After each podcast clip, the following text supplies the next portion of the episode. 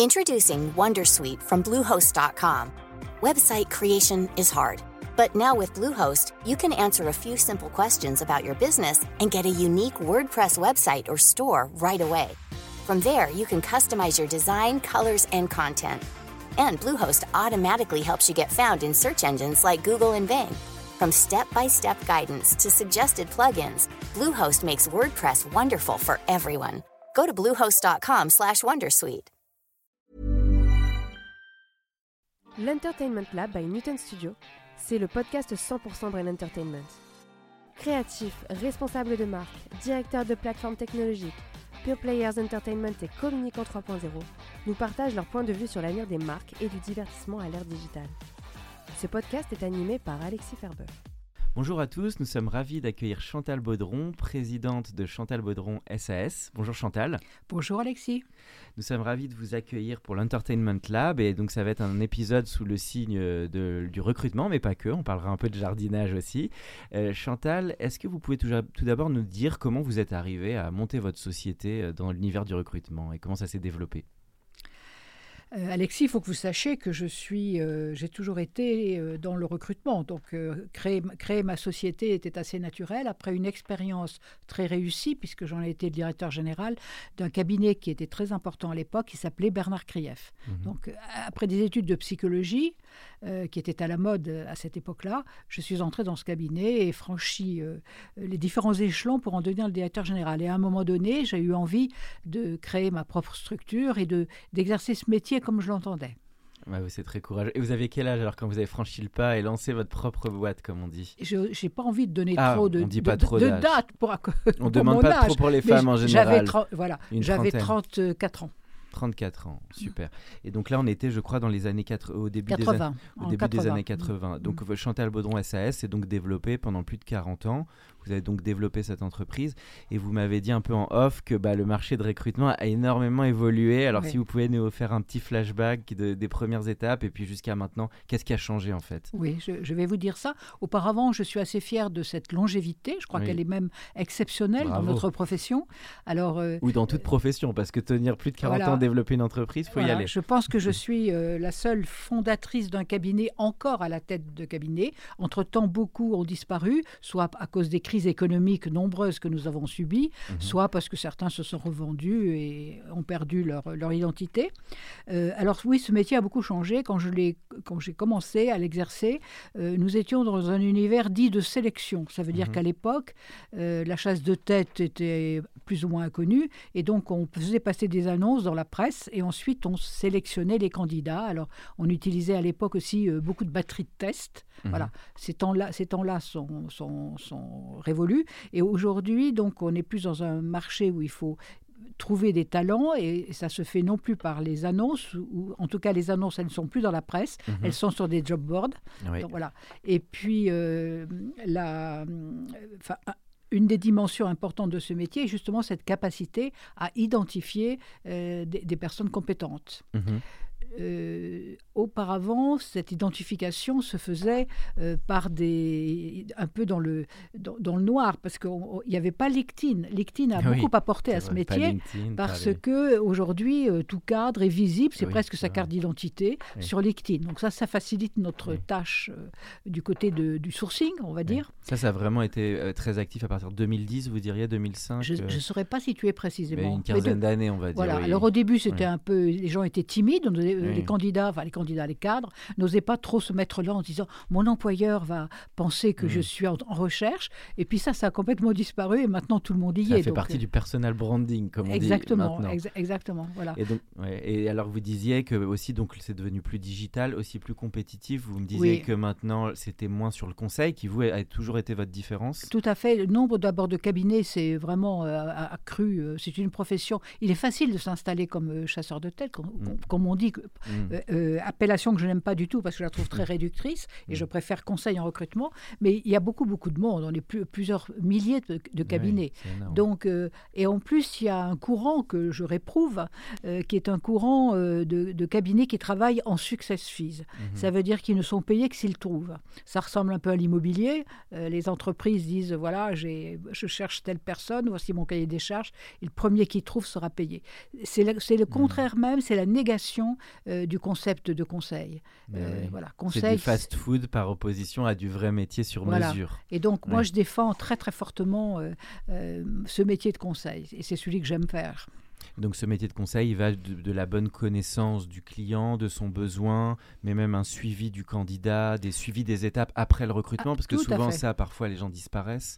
Donc peut-être parler du cycle, de comment ça se joue. Oui, oui, ça commence effectivement par le conseil auprès de l'entreprise, mmh euh, qui euh, définit son besoin, mais quelquefois nous sommes là aussi pour rectifier. Par exemple, le niveau de rémunération proposé peut être inférieur au prix de marché. Ça fait mmh. partie des choses sur lesquelles on peut éclairer notre client. Ou le contenu de la fonction euh, est peut-être un peu hétéroclite, il faut recadrer. Donc, vous voyez, ça commence là. Mmh. Et ensuite, il y a la mise en œuvre de toute la méthodologie, bien sûr, euh, en passant par un point que je considère comme très important, qui est une fois qu'on a trouvé des les personnes dont on pense qu'elles elles, ont les compétences, mmh. assurer la fonction, il reste un très gros travail. Et je crois pouvoir dire, sans forfanterie, que c'est ma valeur, enfin la valeur ajoutée du cabinet. C'est-à-dire que nous, nous accordons beaucoup d'importance à cette, euh, à cette phase-là, c'est-à-dire découvrir qui est le candidat, ah sa personnalité, ses motivations, son style de management et même ses valeurs, on va dire. Parce que mhm. euh, qu'est-ce qui fait la réussite d'un recrutement? C'est rarement un déficit de compétences, mais presque toujours un problème de matching entre une personnalité et une culture d'entreprise. Ah et là, il ne faut pas se tromper. C'est la chose, c'est le plus délicat. Et comme j'ai une formation de psychologue, j'ai mis en place dans le cabinet euh, tout ce qu'il faut pour que justement on, sache bien faire ça. C'est pour ça que mmh. je dis, c'est notre valeur ajoutée. Donc les clés, alors sans tout dévoiler peut-être vos recettes de cuisine, mais les, clés, parce que j'imagine que vous avez vu pas mal de candidats, mais quelles sont un peu les, choses que vous pouvez nous partager sur euh, bah, détecter comme ça quelqu'un qui a peut-être le savoir-être, parce que je crois que c'est un mot qui est devenu très à la mm. mode. Mais, ou les soft skills. Ou soft, les fameux mm. soft skills. Est-ce que vous pouvez nous en parler, comme vous parlez de psychologie oui. et de vous des, Alors, je peux vous parler, de, mm. si vous voulez, de, de, ce que je pourrais appeler les moyens mis en œuvre pour, pour analyser et détecter. Voilà. Euh, et puis, parce qu'il n'y a, pas de, y a pas de, comment on peut dire ça, il n'y a, pas de soft skills qui sont euh, les mêmes, c'est variable selon la, culture de l'entreprise, voyez. Donc, chaque fois, nous, on s'adapte et on ne va pas rechercher nécessairement la même chose. Alors, pour les moyens, on est assez fiers de quelque chose qu'on a mis en œuvre. Je pense qu'on on est sans doute le seul à le faire. C'est un, un contrôle de référence à 360 degrés, c'est-à-dire en interrogeant les hiérarchiques, les mmh. pairs, et les collaborateurs. Et on le fait à assez grande échelle, puisque pour chaque candidat euh, en, phase finale, on interroge une dizaine de personnes, voyez, mhm. avec des interviews qui durent entre 30 et 45 minutes. Et au cours de ces échanges, on a la possibilité, un, de vérifier les performances, quels sont les résultats réellement obtenus, mhm. et puis de parler beaucoup de la personnalité, de la cerner, c'est-à-dire euh, le style de management, euh, enfin la personnalité, ce qu'on appelle les soft skills, et puis même jusqu'aux valeurs, parce que mhm. euh, c'est ce mariage avec la culture de l'entreprise dont dépend la réussite. Et ça, pour vous, votre conseil, c'est de faire peut-être parfois plus d'entretiens, parce que souvent il y a une exigence de rapidité dans les entreprises où il faut vite se décider. Mais vous savez, un échec coûte cher. Donc, euh, D'accord, donc ça vaut la peine. Le fameux higher slow, comme voilà. on dit. Et vous savez, cette prise, ce contrôle de référence dont je vous parle, il est très consommateur de temps, puisque vous voyez, parler avec 10 personnes, etc., pendant 30 euh, à 45 minutes, ça fait du temps. Ensuite, on rédige un, document qui est une sorte de synthèse des informations qu'on a obtenues, avec pas mal de... de on reformule ce que nous a dit le, client. Mhm. Euh, ça prend du temps, mais je trouve que ça minimise beaucoup le risque d'erreur et c'est ça qui est important. Ça coûte cher à l'entreprise de recommencer. Quoi. Et alors, si on se met aujourd'hui en 2022, bon, avec aussi cette crise qui évidemment a pris tout le monde de court sur le monde des startups, bon, qu'on on glorifie beaucoup dans les médias, mais bon, y a, y a, ça reste une entreprise, entre guillemets, une mhm. startup. Mais qu'est-ce que vous, vous voyez comme. Euh, bah, nouvelles évolutions ou tendances dans les recrutements, la manière dont ça se passe, de ce que vous sentez aujourd'hui quoi parce mm. que, Alors les startups, c'est un monde encore effectivement un peu particulier que je connais bien puisque je ne sais mm. pas si vous le savez, mais j'ai une vie de business angel. je suis d'ailleurs la première femme euh, euh, business angel en France. Euh, et les startups, si au début de leur... Vous savez, quand on dit start-up, il y a plusieurs temps. Mmh. Quand c'est tout, tout, tout début, qui est d'ailleurs le, moment où moi j'investis, euh, les start-up, elles n'ont pas de moyens pour, euh, pour les recrutements au sens, euh, elles ne vont pas prendre un cabinet pour les aider. Mmh. Elles font elles-mêmes à travers leur réseau. Et c'est vrai qu'elles font parfois des erreurs parce que ce sont des, souvent des, des, entrepreneurs qui sont jeunes, bah qui n'ont pas la maturité, etc. Donc moi, par exemple, pour les start-up dans lesquelles j'ai investi, quand elles me le demandent, je les aide à, évaluer les mmh. personnes. voilà. Après, il y a un deuxième temps où les start-up vont faire ce qu'on appelle une levée série A, où elles vont avoir plus d'argent. Et là, et, nous d'ailleurs, c'est un assez gros euh, marché pour nous, à ce moment-là, on peut intervenir et, les aider à bien recruter. Oui, et à mieux structurer à ce moment-là en termes de profil. Euh, euh, ok, vous pensez, alors le maître mot un peu de 2022 dans tout, c'est un peu agilité. Comment mm. vous le définissez ça aussi? Parce qu'il y a cette espèce de résilience, il faut, ça va tellement vite en ce vous moment. Vous avez raison, ça, ça, reste une constante. Vous avez, vous avez raison. Mm. L'agilité, la réactivité, euh, euh, donc ça, ça on, va le rechercher très systématiquement comme étant une qualité indispensable. Mm. Mais agilité et réactivité ne veulent pas dire euh, qu'est-ce qu'on pourrait utiliser comme mot euh, Oui, volatile. Impatience et euh, voilà, pas faire ce qu'il faut quoi pour. Est-ce que par exemple vous voyez vous des tendances de profil? Est-ce que par le fait aussi d'avoir des hobbies, d'avoir une passion, d'avoir eu des épreuves, est-ce que c'est aussi tout ça qui fait bah, une personne et sa capacité de réagir à des difficultés, à des obstacles? Parce que notre monde est quand même plein de. C'est vrai. Euh, euh, pour les startups, moi je dis souvent que les qualités de, premières des entrepreneurs et, de ceux qui les entourent, c'est la persévérance et la résilience. Mmh. Ça veut dire qu'ils subissent euh, évidemment beaucoup de contrariétés. et donc, mmh. vous voyez, dire je persévère. Et puis la résilience, ça veut dire que ça ne les décourage pas. Et donc, ça, c'est très très important dans l'univers des startups. En termes justement, on parle de donc on est dans l'entertainment lab, on aime bien le sujet des histoires, du storytelling. Donc vous vous êtes au cœur de ça parce que quand vous avez, j'imagine, audité ou regardé beaucoup beaucoup de candidats, c'est quoi le qu'est-ce qu'est-ce qui fait pour vous un bon pitch d'entretien? Alors côté, euh, on va dire candidat. Mmh. Euh, à quoi vous êtes-vous sensible? Parce que j'imagine que vous en avez vu beaucoup.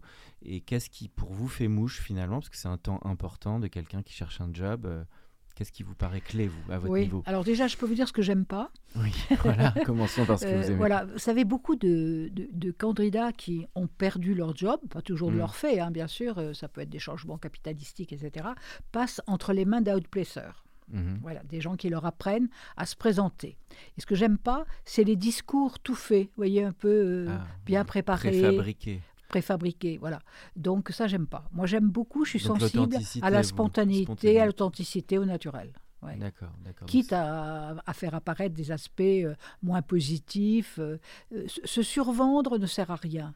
voyez Donc, j'aime les gens qui disent le, vrai, quoi, qui sont vrais. D'accord. Et en termes de culture, de, vous avez parlé des valeurs, des cultures, qui est souvent un élément clé mm. d'une entreprise, mais on, les gens ne le connaissent pas, pas trop quand il y a des entretiens, etc. Qu'est-ce que vous pouvez nous dire là-dessus? Parce que c'est un point très important. C'est-à-dire? Bah, Les valeurs, euh, l'importance des valeurs pour une entreprise dans le matching, comme vous dites, avec les candidats. Mais alors, ça, c'est vraiment variable d'une mm. entreprise à l'autre. C'est ça que j'essaie de vous faire comprendre. C'est que mm. chaque fois, c'est une, une, réflexion d'adéquation qui est spécifique à l'entreprise. Vous savez, euh, par exemple, moi, je travaille beaucoup avec des entreprises à, à capital familial. Mm. souvent marqué par la personnalité du fondateur ou de ses successeurs. Et donc, euh, euh, c'est cette culture-là qu'on va analyser et on va essayer de trouver quelqu'un qui va s'y adapter. Un profil, en revanche, de, ce même profil ne pourra peut-être pas être très à l'aise dans un grand groupe international, multiculturel. Euh, vous voyez, il faut chaque fois bien réfléchir en termes d'adéquation. Les nouvelles générations, vous avez l'impression qu'elles sont plus en attente sur des plus petites structures ou moyennes structures ou à taille un peu plus humaine ou sur des grandes structures? Est-ce qu'aujourd'hui, il y a l'appel de toutes les tailles d'entreprises dans les choix de job Oui, alors je n'ai pas de statistiques à vous, à vous fournir. Euh, moi, ce que je, vous savez, j'analyse un peu la motivation des jeunes à travers un exercice euh, auquel je me livre depuis très nombreuses années, qui est de faire passer l'épreuve d'entretien à l'oral de l'École supérieure de commerce de Paris, le ah SCP. voilà. Et donc, c'est très intéressant de voir les évolutions. Mmh. Et aujourd'hui, les jeunes disent, en gros, en caricaturant mmh. bien sûr, euh, je, veux, je veux travailler dans une ONG ou je veux créer ma start-up. Mmh. Voilà, ce qui sent, voilà. Bon, mais c'est les deux extrêmes. Mais mmh. effectivement, ce qui semble moins plaire aux jeunes aujourd'hui, c'est d'être un cadre lambda dans une grande organisation. Ok, donc on veut toujours cette quête de sens et d'être dans une structure. Alors, ça, la quête de sens, c'est quelque chose qui est dit en tout cas en permanence. Hein. Oui, qui est très important euh, de tout âge d'ailleurs. Je pense que ça a été amplifié encore plus par cette crise. Je voyais euh, récemment une jeune femme qui a été directeur général avec une assez belle réussite derrière elle. Et quand j'explorais euh, quelles étaient un peu les pistes vers lesquelles elle voulait aller, je lui dis bien évidemment, vous voulez une direction générale. Et elle m'a dit non, moi je veux une mission avec du sens. Mmh. Vous voyez, ça c'est un peu nouveau quand même. Hein. Mmh. Et ça, ça a été amplifié par les deux dernières années mmh. qu'on a vécues, bien sûr. Vous trouvez aussi qu'est-ce que ça a accentué cette crise des deux ans dans ce que vous voyez qui se passe maintenant? Donc peut-être est-ce que les gens font finalement rebattu, rebattu les cartes et aussi changé énormément de direction je, Plus que la crise des deux ans, je trouve que ce qui a modifié beaucoup de choses, c'est le télétravail. Mhm. Parce que ça, voyez, ça, ça, change, ça change la donne complètement. C'est-à-dire que tous ces cadres qui venaient à l'heure, euh, qui restaient toute la journée, etc., c'est un schéma qui qui, qui, va plus. Et donc aujourd'hui, chacun s'organise au mieux de, des intérêts quand même de son job, mais aussi de ses intérêts personnels. Et, euh, et, peut-être que ça a des conséquences aussi négatives, peut-être par rapport au sentiment d'appartenance à l'entreprise. On se voit moins, on échange moins, euh, soit avec les hiérarchiques, mais aussi entre les, entre les personnes. Donc, grand bouleversement pour moi, c'est le télétravail vous êtes pas, vous voyez du plus et du moins aussi forcément dans le télétravail, dans le ciment qu'on crée dans une équipe qui est beaucoup plus dur quand on est chez soi. Et euh, ça se mesure pas. Enfin, c'est aussi euh, tout ce qui se passe euh, quand on se croise dans le bah couloir, le, sûr, le qu'on peut échanger, voilà. Ah et ça, ça a tendance un peu à disparaître, quoi. Et je, ça, je le regrette. Et vous pensez que c'est une tendance de fond ou que peut-être ça va revenir On va revenir, ça, ça, va se rééquilibrer, hein, je pense. Mais ça va rester en, toile de fond quand même. Hein. D'accord, d'accord. Le, on va parler un petit peu bah, de votre activité de business angel, parce que vous l'avez dit, vous êtes, euh, ça a été une, une activité comme euh, bah, la première femme BA, comme on dit, euh, française. J'ai vu que vous étiez plus sur l'ange. J'ai vu dans votre interview la part d'ange est peut-être parfois, parfois. Plus, parfois plus importante qu'uniquement le côté je dirais monnaie trébuchante. Qu'est-ce que vous pouvez nous dire sur cette activité? Qu'est-ce que vous avez vu des, bah, peut-être des entreprises que vous avez aimé suivre? Et pour vous, qu'est-ce que vous voyez des facteurs clés de, voilà, de développement ou, hmm. Alors, vous savez, euh, souvent les journalistes me posent la question en me disant euh, quelle est votre thèse d'investissement? C'est la phrase consacrée pour dire euh, quelle est ma stratégie, à quel type d'entreprise je m'intéresse et quels sont mes critères d'investissement? Et je réponds que c'est la personnalité des fondateurs et c'est vrai. Alors, il y a deux, une deux raisons à ça. La première, c'est que c'est ma formation. Je suis, euh, je suis dans l'humain, dans l'évaluation, mm. dans l'assessment. Euh, donc, en plus, vous avez parlé de psychologie. Voilà, donc je, je, me sens un peu plus apte à faire ça plutôt qu'à décortiquer un business plan qui de toute façon ne sera pas réalisé. Voilà. Donc euh, ça, c'est la première raison. La deuxième, c'est que euh, moi qui investis ce qu'on appelle en seed money, c'est-à-dire au tout début, quelquefois ça peut être sur un, projet, euh, un, tableau Excel. Vous voyez, il n'y a pas encore de chiffre d'affaires. Donc qu'est-ce qui compte à ce stade? C'est la qualité des... D'autant qu'aujourd'hui, à cause des, choses qui bougent, etc., ils vont souvent pivoter par rapport au, schéma initial. Donc il ne faut pas trop s'attarder là-dessus. Alors bien sûr, quand même, je ne suis pas folle, et donc je regarde...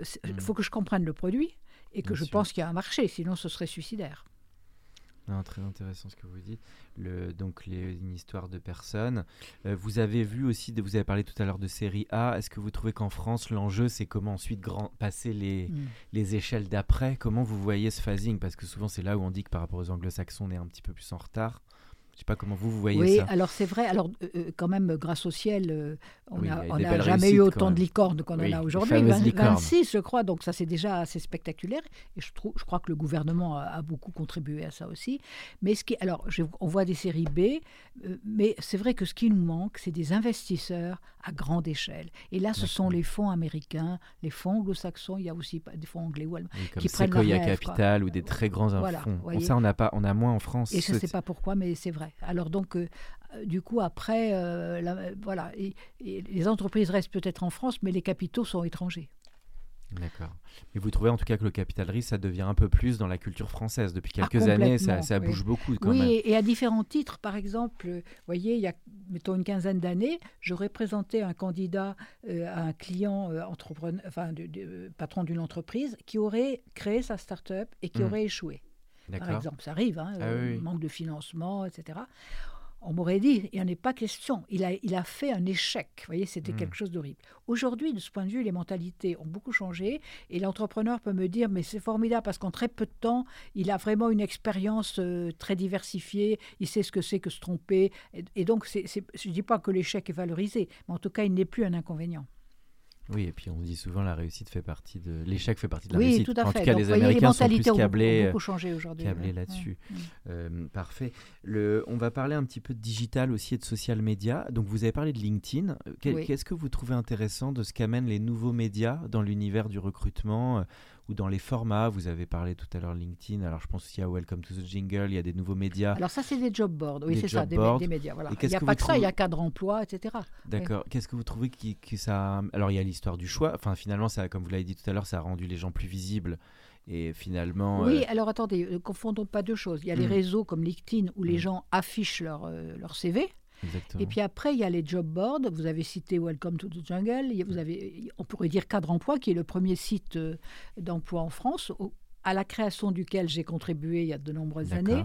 Euh, et euh, donc là, tout simplement, ces, supports remplacent quoi? La presse, autrefois. On passait les annonces dans l'Express, dans le mmh. Figaro, dans le Monde, dans l'usine Nouvelle.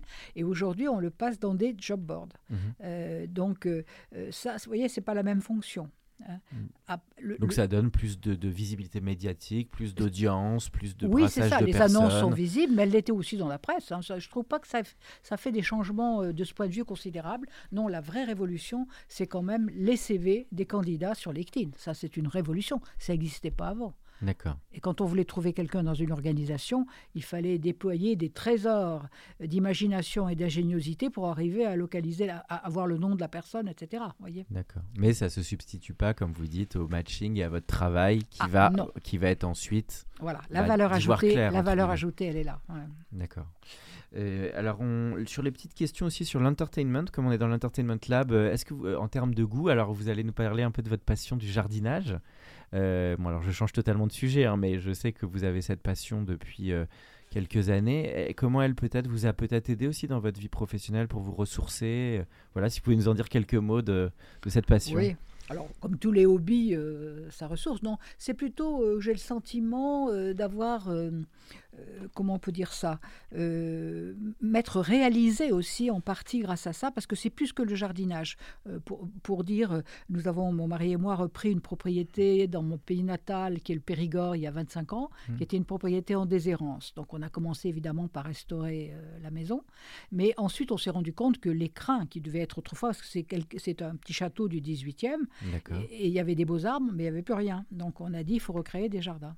Et donc c'est cette, euh, cette activité-là, vous voyez, de, à la fois de conception. Oui, vous avez tout recréé quoi, dans ce domaine. Et je crois que, c'est pas si mal puisqu'on nous a proposé le label Jardin remarquable. Euh, ah oui, quand même. Qu'on n'a pas accepté parce qu'on n'est pas sur place et on ne peut pas ouvrir au public. Hein. Mais euh, donc, donc c'est ce travail, si vous voulez, de création, on peut dire ça entre guillemets parce qu'il faut rester très modeste quand même. Et ensuite de botaniste parce que je me suis prise de passion ah oui, pour, les fleurs. Pour les, plus que les fleurs, les, plantes, les plantes en général, donc ça veut dire des arbres, des arbustes. Je ne rate pas une fête des plantes. Je connais à peu près euh, tous les grands pépiniéristes de France et d'Europe. Ah, et donc euh, c'est tout ce travail aussi de réflexion sur les végétaux à mettre en place. Et pour moi, c'est un peu comme les, jeunes pousses des, des start-up, mhm. mais planter, c'est ça, c'est accompagner la vie. Quoi. Donc euh, j'y prends beaucoup de plaisir. C'est quoi vos, alors vos plantes et fleurs euh, préférées? Je ne sais pas si vous pouvez les citer, vos favoris. Oui, écoutez, tout simplement, je vais citer un cas. J'ai mm. un, très beau terrain euh, qui est au bord de la Dordogne, donc mm-hmm. avec une, terre très riche parce que remplie des alluvions de la Dordogne. Et j'ai fait ce qu'on appelle pompeusement un arboretum Mhm. à base de magnolia. Je ne sais pas si ah, ça bah vous parle. Voilà, j'ai 142 variétés de magnolia. Ça parlera aux fans de Claude François. Voilà, de, de viburnum euh, et également euh, de cornus. C'est essentiellement les trois. Et c'est très très beau. Le printemps est magnifique. Et il y a une rose aussi, je crois, qui, qui porte. Euh, j'aime beaucoup les roses, pour finir, puisque j'ai dans ma propriété 1080 variétés de rosiers. Donc au mois de mai, c'est féerique. Et par ailleurs, un obtenteur qui s'appelle Jean-Pierre Guillot, je lui rends hommage, a créé une rose pour moi qui porte donc le nom de Chantal Baudron et qu'on peut retrouver dans le catalogue de Guillot ou sur Internet. Euh, et donc c'est bien votre méta-analogie avec, je trouve, le monde du travail. Finalement, c'est créer un bon terreau parce mm. que j'ai souvent lu une entreprise, il faut créer le bon terreau. Et c'est pas que les fleurs qui poussent. Et il y a donc la patience oui, tout à fait. il y a le fait d'arroser. Donc, c'est peut-être parler de mm. ça parce que c'est aussi beaucoup de patience, le fait de cultiver son jardin, comme on dit. Et c'est une école de patience parce que vous ne pouvez rien contre, les, contre le temps. Vous ne pouvez rien euh, euh, quand je veux dire, il pleut ou il grêle ou il, il gèle. Il gèle euh, c'est une donnée avec laquelle vous devez composer. Et puis, vous ne pouvez pas accélérer la, croissance. Mm-hmm. donc, c'est une école de patience. Donc il faut attendre aussi le rythme de chacun, chaque plante, chaque Exactement. fleur. Et je trouve c'est pour ça que j'ai dit il faut, s'incliner devant des réalités qui nous dépassent. Oui, ce qui fait très écho. Sur lesquelles on n'a pas de, on n'a pas de moyens, quoi. De prise. Donc mm. une, la lenteur qui peut avoir un sens dans notre monde actuel. Voilà, euh, je trouve que ça, ça fait du bien. En termes de goût, sur des films, séries, euh, musique qui peuvent vous marquer. Alors là, je sors de, je suis plus dans le terrain de la création, mais est-ce qu'il y a des choses qui vont, ça peut être un livre, une musique, un, une série mm. qui, vous, qui vous ont accompagné ou qui vous ont marqué, une pièce de théâtre, ça peut être n'importe quoi dans bah, la écoutez, j'ai pas réfléchi au sujet, donc je vais peut-être manquer de. Mais dans ce que je peux dire quand même, et j'en suis. Au début, j'avais honte de le dire parce que c'était pas très. Il y a dix ans, euh, ça paraissait pas très d'une personne cultivée, mais j'adore les séries. Ah, J'adore les séries et je trouve que les séries, ça remplace ce qu'il y avait au 19e siècle, qui étaient les feuilletons, vous savez, dans la mmh. presse. Mmh. Et on attendait, enfin, je n'ai pas connu, mais euh, je vois bien ce que c'était. Les soap opéra, on a dit à un moment. on attendait mmh. toujours euh, la, prochaine parution, etc. C'est un peu ce phénomène de séries, sans compter que les séries ont attiré vraiment les meilleurs réalisateurs, euh, de, grands de grands acteurs. donc on y trouve aujourd'hui une très grande qualité. Et je dois dire que quand je suis un peu fatiguée après une journée dense, regarder un, épisode me détend et me fait oublier tout le reste. Donc j'ai pas honte de le dire, j'adore les séries. Ah oui. Et quelle série vous aurez particulièrement alors, marqué je suis une femme un peu romantique. Alors, euh, bien sûr, j'ai adoré euh, Downton Abbey. Ah oui, Downton et là, je vais regarder euh, prochainement là, une série, je crois qu'elle sort juste maintenant, qui a été créée par le même, qui s'appelle Fellow.